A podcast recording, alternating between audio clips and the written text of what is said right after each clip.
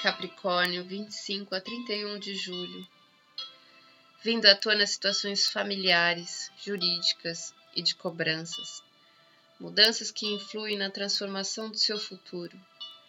Cuidado com negócios, contratos e comunicação, especialmente com grupos que você convive e com os amigos.